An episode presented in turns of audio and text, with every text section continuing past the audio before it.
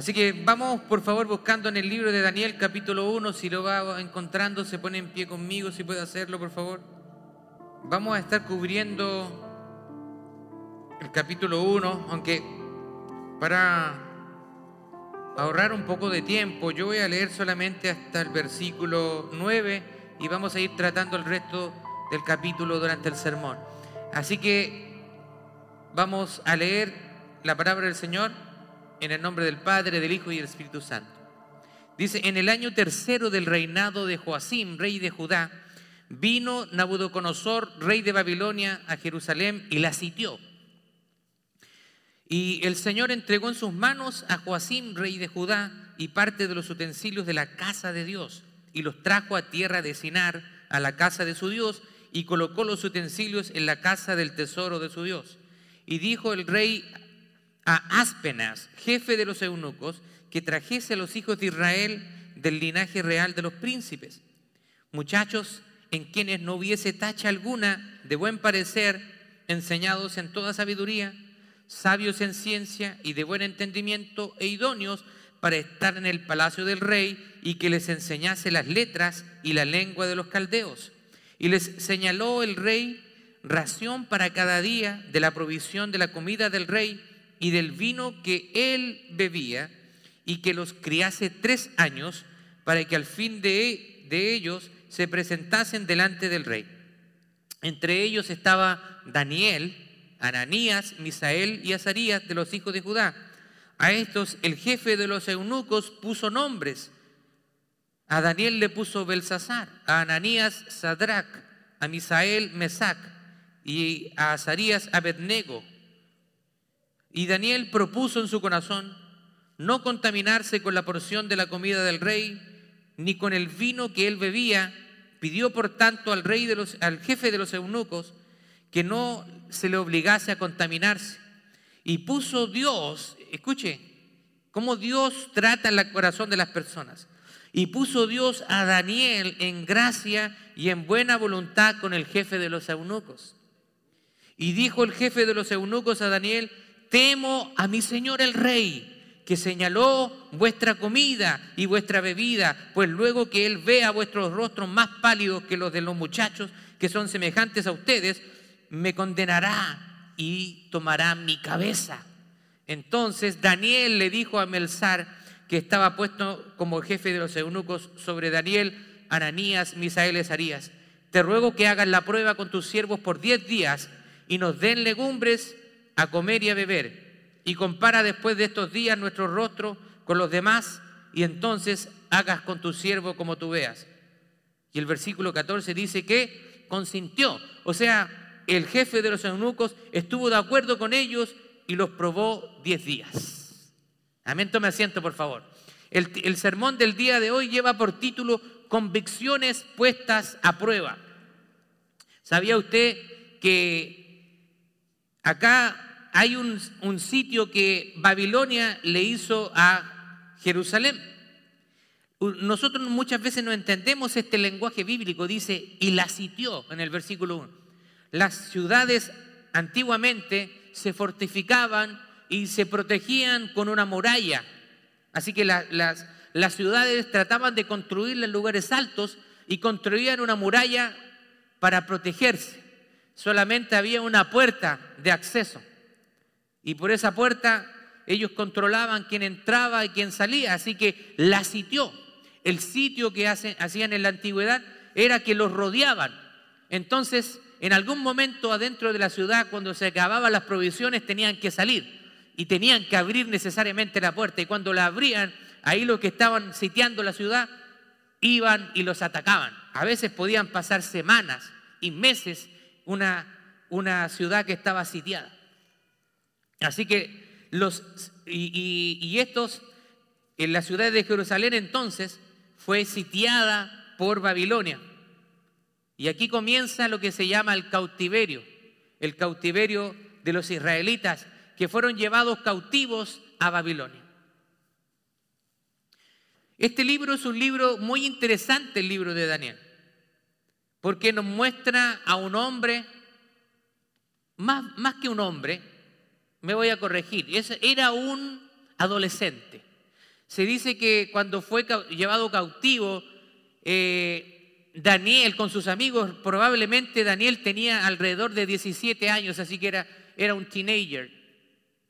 17 años. ¿Cómo está la madurez de los muchachos hoy, hoy en día? 17, 18 años. ¿Cómo es la madurez? ¿Tienen las cosas tan claras como Daniel? Bueno, hoy en día nosotros vemos que hay algo importante que aprender de este capítulo, es la integridad de este varón. Ahora, la integridad es algo que muchos hoy en día necesitan aprender.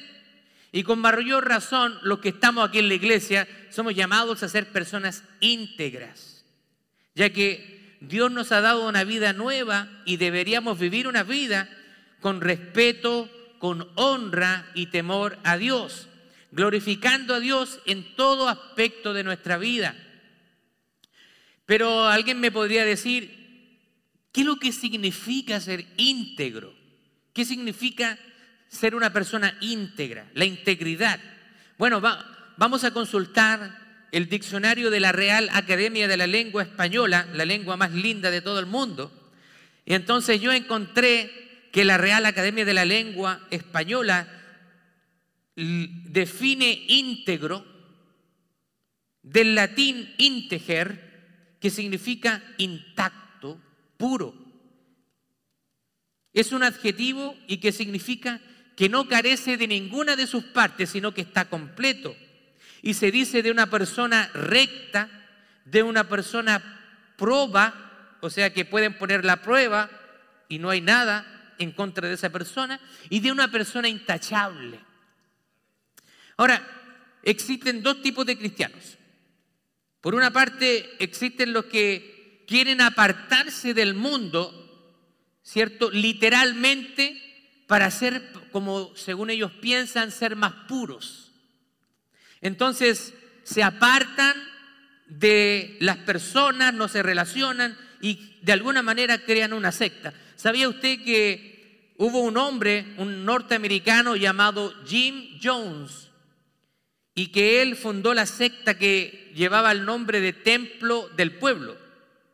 Este era un líder religioso y lamentablemente orquestó un suicidio colectivo el 18 de noviembre de 1978, donde 917 de sus miembros se encontraban en Johnston, en Guyana, y él hizo que todas las personas que estaban ahí bebieran un líquido con cianuro y hubo un suicidio colectivo.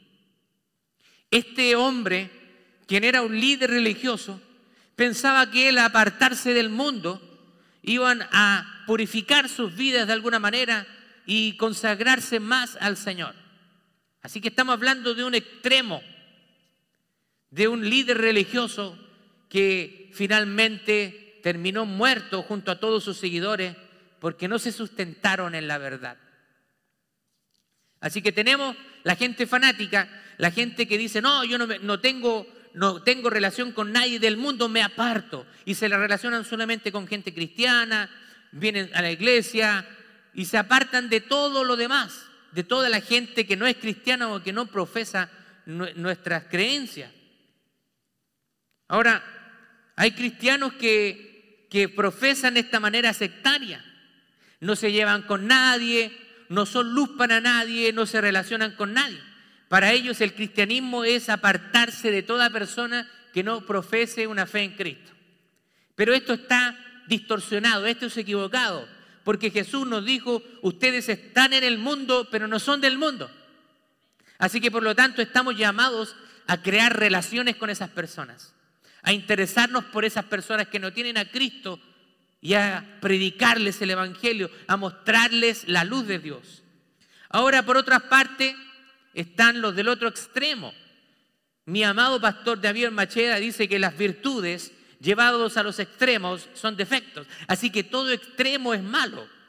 Así que por otra parte están los del otro extremo, que con la excusa de predicarles el Evangelio participan de la obra de los incrédulos y hacen las cosas del mundo. Salen a fiestas con la gente, beben licor con ellos, bailan con ellos y al final terminan, convirtiéndose, al igual que ellos, en vez de que los incrédulos se conviertan a Cristo, ellos terminan convirtiéndose como las personas que no tienen a Cristo.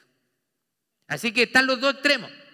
Los que creen hacerse más santos alejándose, pero los otros extremos que ya pasan y dejan de llevar sus convicciones y participan de las obras de los Dios. Una cosa es relacionarse y otra cosa es adaptar las cosas que nos agradan a Dios. Nosotros estamos llamados a relacionarnos con las personas, pero estamos llamados a hacerles luz a ellos. Así que la integridad es algo valioso que todo hombre y mujer de Dios debe buscar. Todos nosotros estamos llamados a una vida de integridad. Eso quiere decir que Dios quiere que nosotros tengamos una vida intachable, que nadie nos pueda apuntar, que nadie nos pueda acusar de algo. Algunos pierden la integridad con tanta facilidad. Aún ni siquiera los apretan un poquito y ya pierden su integridad. Así que yo quiero hacer algunas preguntas el día de hoy. ¿Cuál es tu precio? ¿Cuánto vales tú? Alguien dijo por ahí que todas las personas tienen un precio. ¿Te dejas tú comprar? ¿Pierdes tu integridad por un poco de dinero? ¿Por interés? ¿Cuánto vales como persona? ¿Por cuánto dinero tú vas a vender tu integridad? ¿Vas a perder tu integridad por recibir un par de dólares más en tu devolución de impuestos este año? ¿Cuántas personas pierden su integridad mintiendo en su declaración de impuestos? Es impresionante.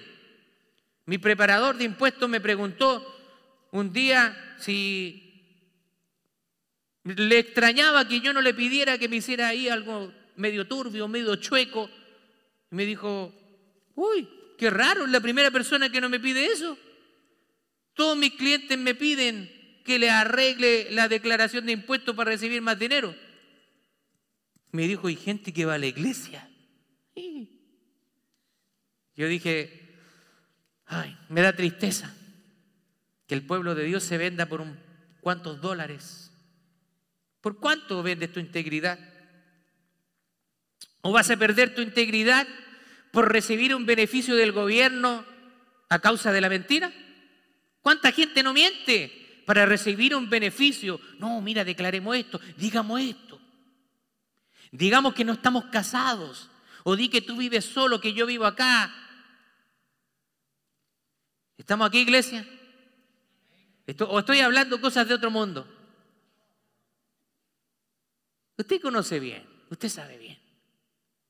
Si usted ha caído perdiendo su integridad en eso, este día el Señor le está diciendo, mantenga su integridad, no la venda por nada.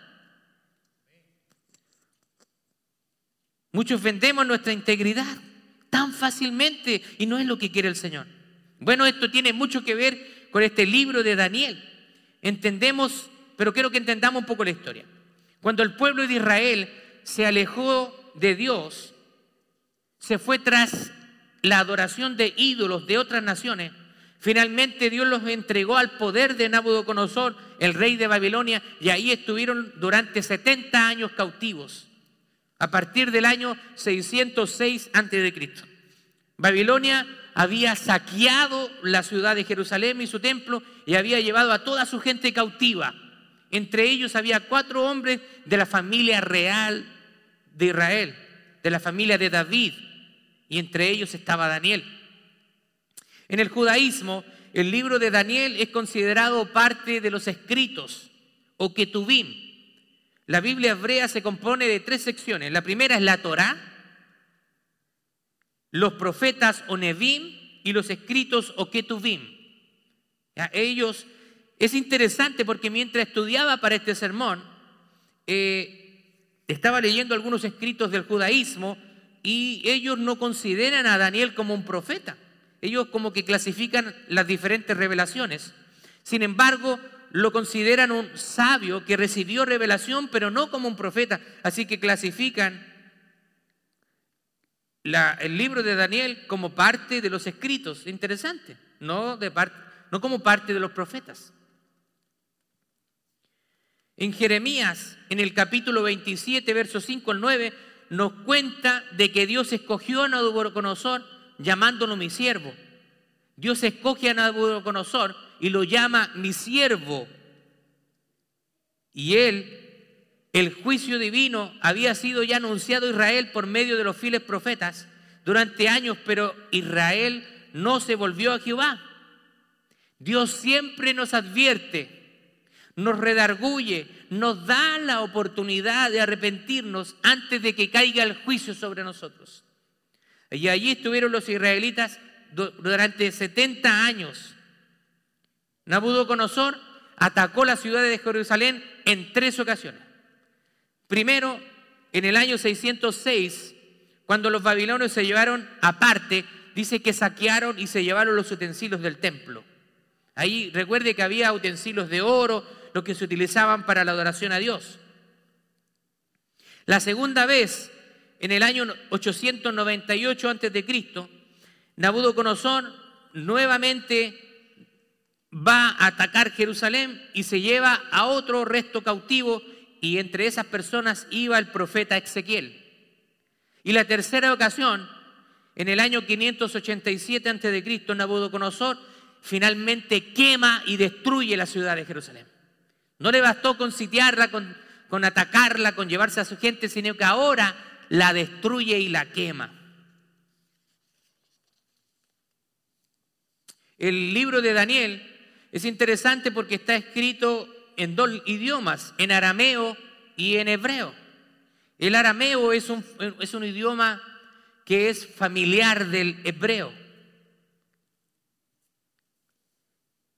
Pero bueno, no quiero darle muchos tecnicismos, usted puede seguir estudiando en la casa, tengo mucho que predicar y tengo que aprovechar el tiempo. Vamos a ver algunas consideraciones importantes de este primer capítulo de Daniel. Primero, Daniel y sus amigos pertenecían al linaje real. Eso lo podemos ver ahí, versículos 3 y 4. Dice, Daniel fue llevado cautivo y él pertenecía a la familia real. Nabucodonosor era un hombre inteligente. Él tomaba lo mejor. Él sabía que la familia real eran gente más preparada, ¿cierto? Era un linaje diferente al resto. Así que, y también de una manera, yo creo, de demostrar su poder, porque él tomaba cautivos y tomaba a los de la familia real para que fueran sus siervos. De alguna manera, el rey, ¿cierto? Que estaba ahí, o los familiares del rey veían que de esa manera él estaba sometiendo a esta, nación. Ellos no eran, buscaban ciertas características para escoger a las personas. Así que les da instrucciones al rey de los eunucos y les dice, busca muchachos del linaje real de los príncipes, muchachos en quienes hubiera buena tacha, o sea, tenían que ser eh, eh, como dicen en mi país, encachado. Buen mozo, ¿cierto? Bonitos, agradables. También enseñados en toda sabiduría, sabios en ciencia y de buen entendimiento e idóneo. Dice, y que les enseñase las letras y la lengua de los caldeos. Así que cuando ellos lo llevaban cautivo, ellos recibían un entrenamiento, en este caso, el rey Nabucodonosor les había dicho que le dieran un entrenamiento de tres años. Y en ese entrenamiento era un adoctrinamiento para borrar todo su pasado y ahora hacerlos parte de este nuevo país de Babilonia. Yo me, me estaba pensando en esto, yo decía muchas veces, nosotros que venimos de otros países, tenemos que absorber las cosas buenas de la cultura. La cultura americana es una cultura que tiene cosas buenas y malas. Como si alguien va a mi país, van a ver cosas buenas y van a ver cosas malas. Ninguna cultura es perfecta, ningún país es perfecto. Pero cuando nosotros venimos acá, tomemos las cosas buenas de los americanos y si vemos algo que no nos parece, no lo adoptemos. Y así eso va para todos. Ellos estaban yendo a otro país. Tenían que aprender una nueva, una nueva lengua. Así que les enseñaron, dice, la lengua de los caldeos. Así que ahora, después que andaban ahí comiendo frijoles, comiendo tortilla, y ahora dice, I don't speak Spanish.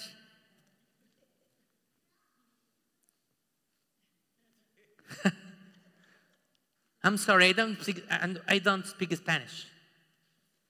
Bueno, aquí este varón le estaban metiendo la lengua y, le, los enseñaban en toda sabiduría. En toda sabiduría. Los entrenaban. Imagínense, el rey esperaba por ellos tres años. Cuando Nabucodonosor ordenó llevar a los israelitas del linaje real, se cumple una profecía. Isaías capítulo 39, verso 7 dice, de tus hijos saldrán de ti y que habrán engendrado y tomarán y serán eunucos en el palacio del rey de Babilonia. Lamentablemente, Dios les había advertido. Recuerde que Dios había eh, prometido bendiciones a los israelitas, pero también advertencias.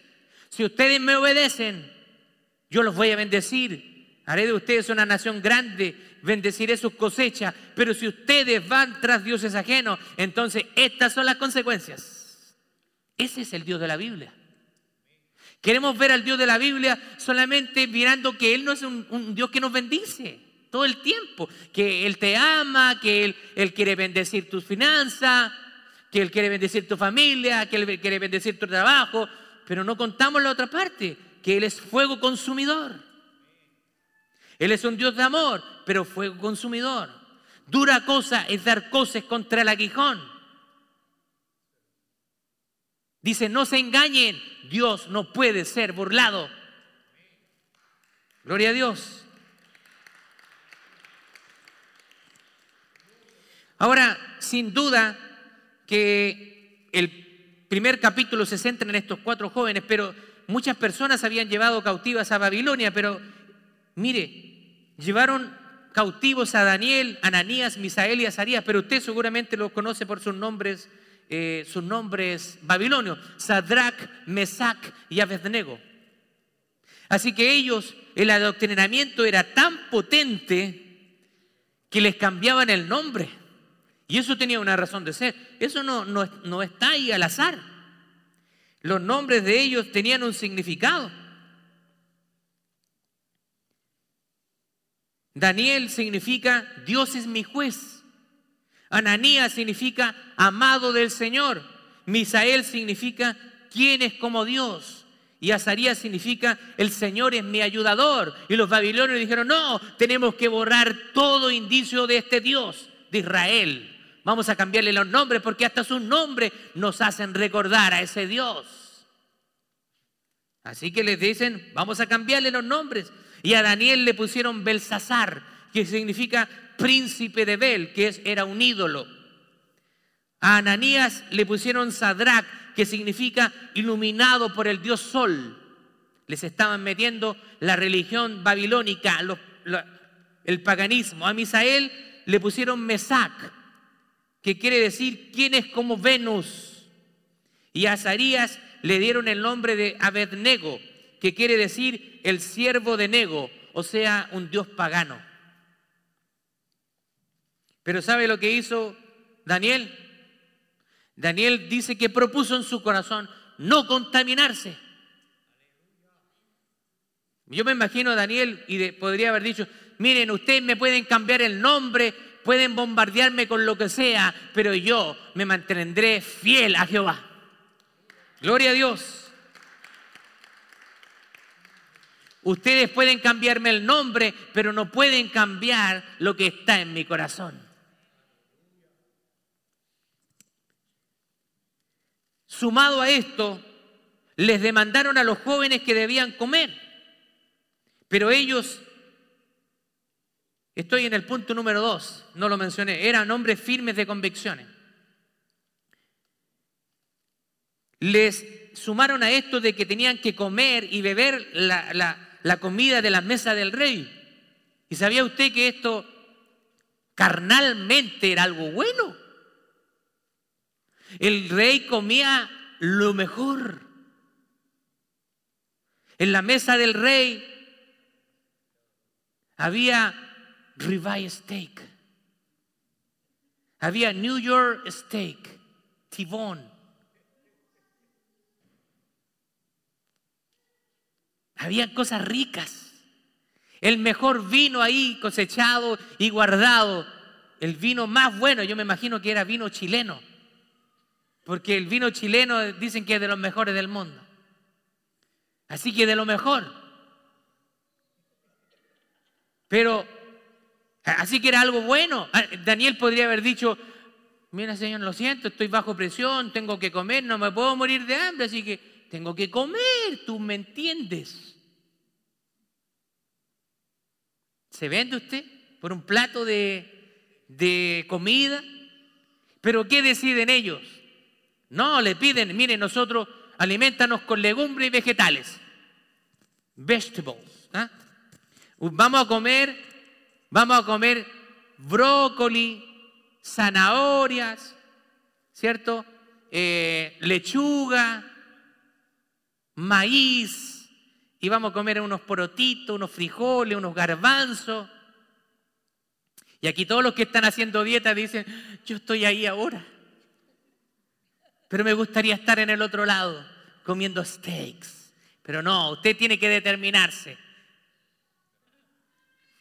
Así que vemos que no solamente, ¿cierto? Les cambian el nombre, le empiezan a enseñar, sino que querían que comieran diferente. Pero para Daniel eso significaba ¿cierto? Eh, desobedecer las leyes ceremoniales y comer cosas sacrificadas a los ídolos, cosas impuras. Así que él no se dejó tentar por eso.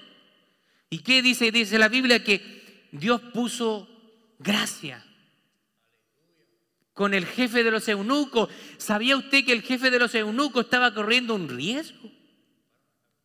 Y él le dice, ¿Te imaginas tú que si yo hago lo que tú me pides, está en juego mi cabeza? ¿Tú, ¿Tú, sabes lo que tú me estás pidiendo, Daniel? Que yo desobedezca las instrucciones de mi rey Nabucodonosor. ¿Se da cuenta? Pero mire cómo Dios está obrando en eso. Así que Dios cuando tú eres fiel, cuando estás en la prueba, cuando estás siendo tentado, Dios está ahí respaldándote. Así que dice que el jefe de los eunucos estuvo de acuerdo con él. Ok, Daniel, te voy a dar 10 días. En esos 10 días, si venía el rey y hacía una visita sorpresa a ver qué están comiendo estos muchachos, este jefe de los eunucos se moría, le cortaban la cabeza. Pero cuando Dios está contigo, Dios también influye sobre las otras personas. Ahora, ¿cómo, cómo actúas tú cuando estás bajo presión? ¿Cómo actúas? ¿Cómo, ¿Cómo, actúas cuando estás bajo presión? ¿Cedes fácilmente o mantienes tus convicciones?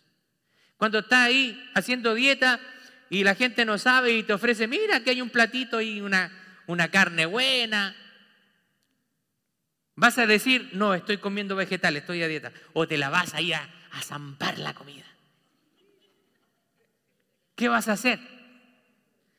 Cede fácilmente con la presión del mundo, pero que si todos lo hacen, pastor, es normal. No normalices el pecado.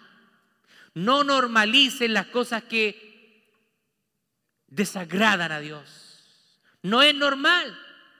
Si todo el mundo engaña en su declaración de impuestos, eso no es normal para un cristiano. No lo hagas. Tercero, dice que Dios le dio sabiduría en todas las letras. En el versículo 12 al 17 dice que Dios iluminó a Daniel para solicitar a su jefe que hiciera una prueba de 10 días, así que le dio sabiduría. Ok, pruébanos. El resultado dice que muestra de que Dios estaba guardando la vida de ellos, porque después de los 10 días dice que ellos parecían más robustos, más robustos, comiendo vegetales. Imagínense Daniel ahí, bien robusto, así, unos musculotes. Y, entonces el, jefe de los eunucos ve a los que estaban comiendo la comida del rey y dice que a estos cuatro muchachos se veían, tenían mejor rostro, se veían más vivos, más fortalecidos que los otros. Así que ahí yo pienso que también Dios está obrando de manera sobrenatural y respaldando la decisión de Daniel. Así que Daniel era un joven que tenía un propósito firme. Él no se iba a intimidar y no iba a desobedecer a Dios, aún en medio del lujo, de la inmoralidad y del paganismo, en un país donde nadie lo conocía. Él podría haber dicho, bueno, aquí no me conoce nadie. Lo mismo que algunos cristianos piensan que sale de la iglesia, ah, aquí no, a ver si anda algún hermano de la iglesia por aquí. Ah, no hay nadie, nadie me va a ver, así que aquí me porto mal. Temen más a la gente que los ve que al que ve todo. Muchas veces nos olvidamos de que Dios es omnipresente, que está en todo lugar me voy a ir lejos, me voy a ir a otra ciudad para portarme mal. Dios está en todo lugar. Así que Dios honró a estos jóvenes que lo honraron a Él.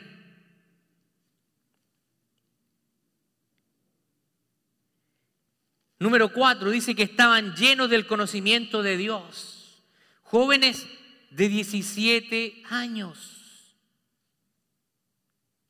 jóvenes de 17 años, adolescentes llenos del conocimiento de Dios, no llenos de TikTok, llenos de Facebook, llenos de música pagana, llenos de música que no les conviene.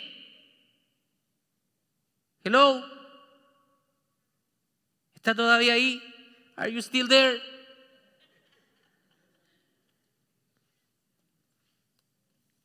llenos del conocimiento de Dios. ¿Sabe qué?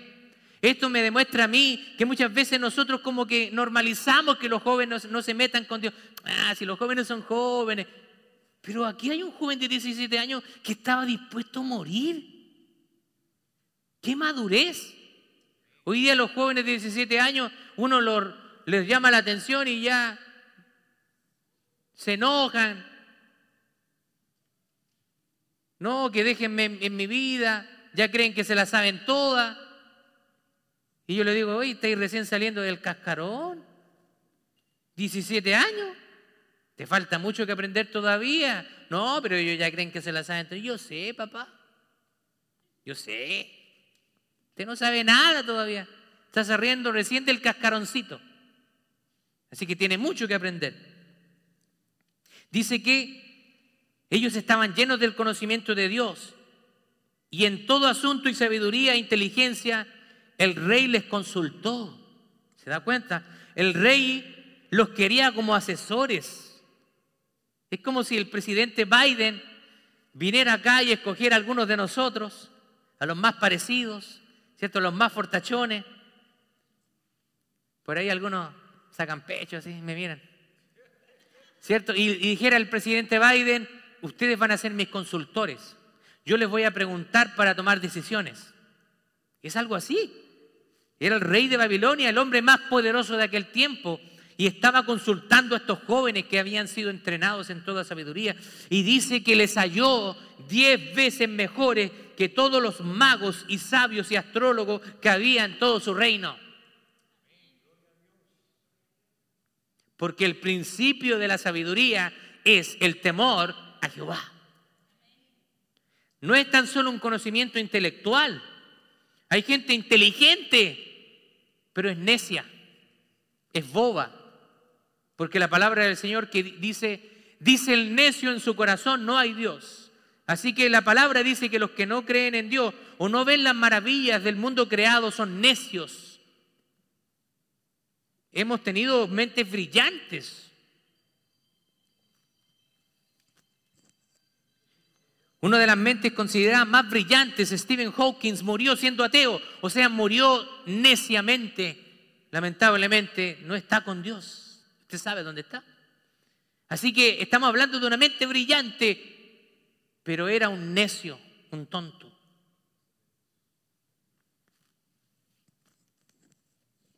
Así que si nosotros nos metemos en, la, en el conocimiento de Dios, seremos realmente sabios.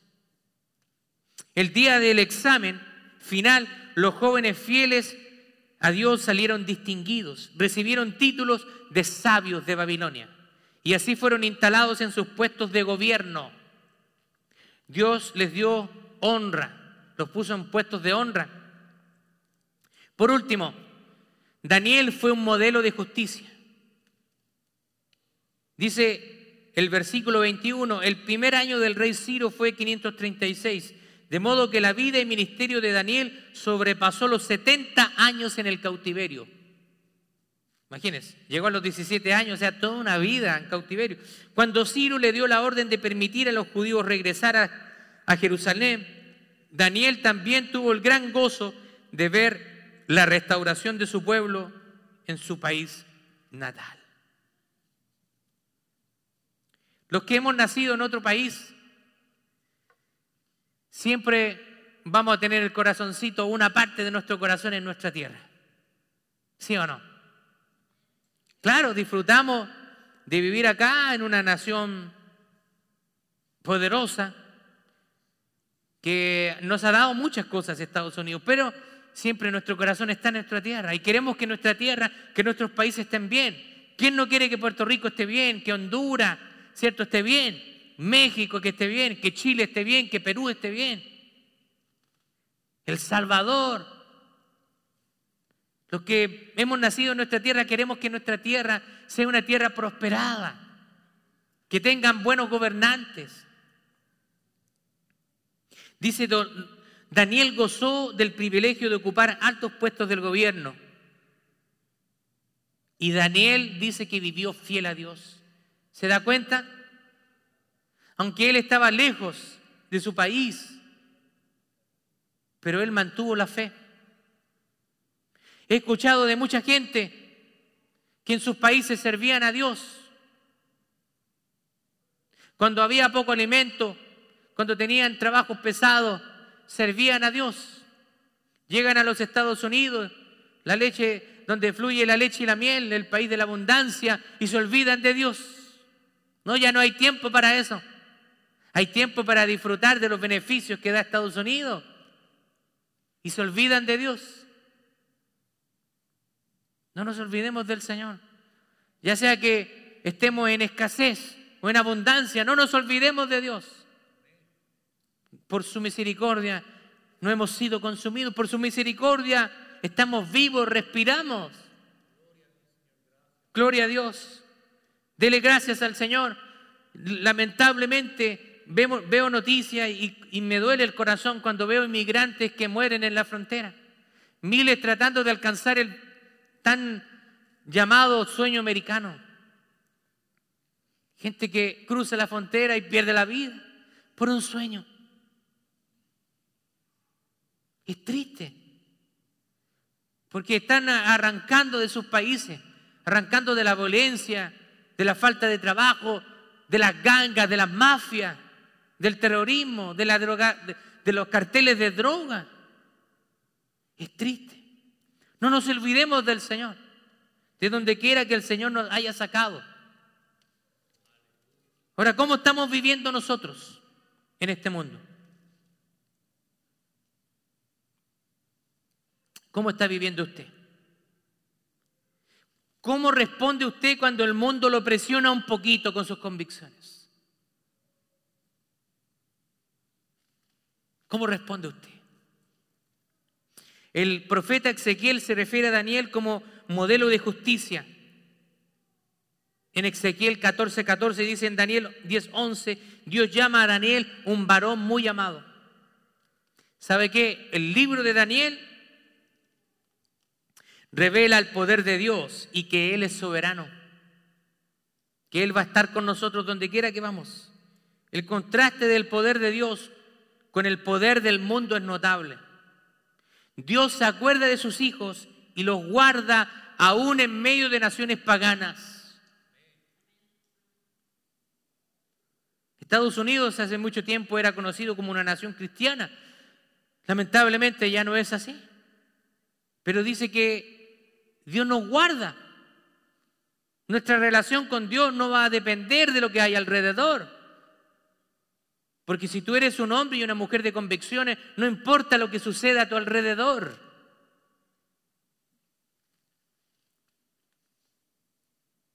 Daniel, al igual que José en Egipto, fue luz de Dios brillando en medio de las tinieblas durante su larga vida. ¿Se acuerda de José? Cuando José fue vendido injustamente por sus hermanos a Potifar.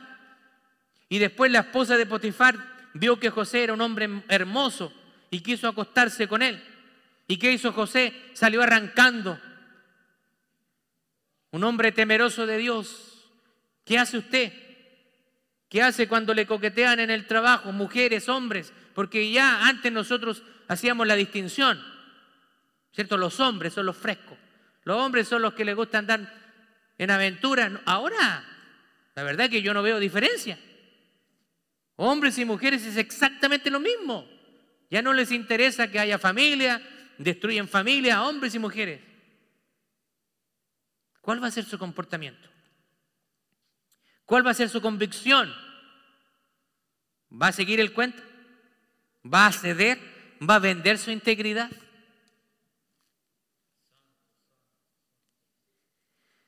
Quiero algunas, tengo algunas preguntas para concluir y aplicar. ¿Qué debemos hacer los cristianos para enfrentar con éxito los problemas de la vida, las tentaciones? Cuando están en juego nuestras convicciones, nuestra integridad. Mantengámonos firmes, cueste lo que cueste. Y de esta manera, al igual que Daniel, al igual que José, vamos a ser recompensados por nuestra fidelidad. ¿Qué debemos hacer para no dejarnos absorber por el sistema del mundo? No se deje influenciar, no se deje presionar por el mundo. Tome fuerza en el Señor para vencer toda prueba. No es con nuestras fuerzas. No confíe en usted. No, no piense que usted es el mero mero, la mera mera, una mujer poderosa, empoderada. No, yo me mordió la lengua, así que con eso le digo todo. No confíe en usted, confíe en el poder de Dios, obrando en su vida. Gloria a Dios. Si confiamos en nosotros, vamos a caer. Pero si confiamos en el poder de Dios, vamos a triunfar toda prueba. ¿Cómo debemos vivir los cristianos para que nuestro testimonio impacte a los inconversos? Para que nuestro testimonio impacte a los que no conocen a Dios. ¿Cómo tenemos que vivir? ¿Sabe qué? viviendo una vida de obediencia a la palabra de Dios, a los principios de Dios, serán un testimonio poderoso para los demás. Mira a ese hombre, mira a esa mujer, un hombre de Dios, una mujer de Dios. Todos hacen esto en el trabajo, pero ella se mantiene firme, ella nunca participa, ella es diferente. Hay algo especial en ella. Mira este varón, un hombre de Dios, un hombre recto, un hombre responsable. Hace su trabajo con diligencia, aun cuando no están los jefes, él hace un trabajo de excelencia. Ese es un varón de Dios. Mira qué ejemplo. La gente va a ver nuestro ejemplo y va a querer seguir a Dios. ¿Cómo puede ayudarnos a nosotros la experiencia de Daniel? Yo lo resumí de esta manera siendo un joven, si Daniel siendo un joven pudo vencer, entonces no hay excusa para nosotros. Aquí la mayoría son ya bien adultos. Así que ya no tenemos excusa. Si un joven de 17 años nos da tremenda lección, ustedes ya que son treintones, cuarentones, cincuentones, sesentones, setentones, ochentones, no tenemos excusa. Lo que necesitamos es determinarnos. No me voy a contaminar con la comida del rey. No me voy a contaminar con nada. Voy a ser fiel a Dios. Gloria a Dios. que Dios pueda ayudarnos y podamos ser tan firmes en nuestras convicciones como lo fue Daniel en medio de una sociedad completamente pagana. Él podría haber tenido muchas excusas. Él podría haber dicho, no, estoy bajo presión, está en juego mi vida. Él estuvo dispuesto a morir. Vamos a verlo en los capítulos que vienen de Daniel, cuando lo tiran al foso de los leones y también prenden un, un lugar de fuego, un horno de fuego para matarlo también. Y Dios lo salvó, Dios lo rescató. Así que no tengámosle miedo a la muerte, mantengámonos firmes con el Señor.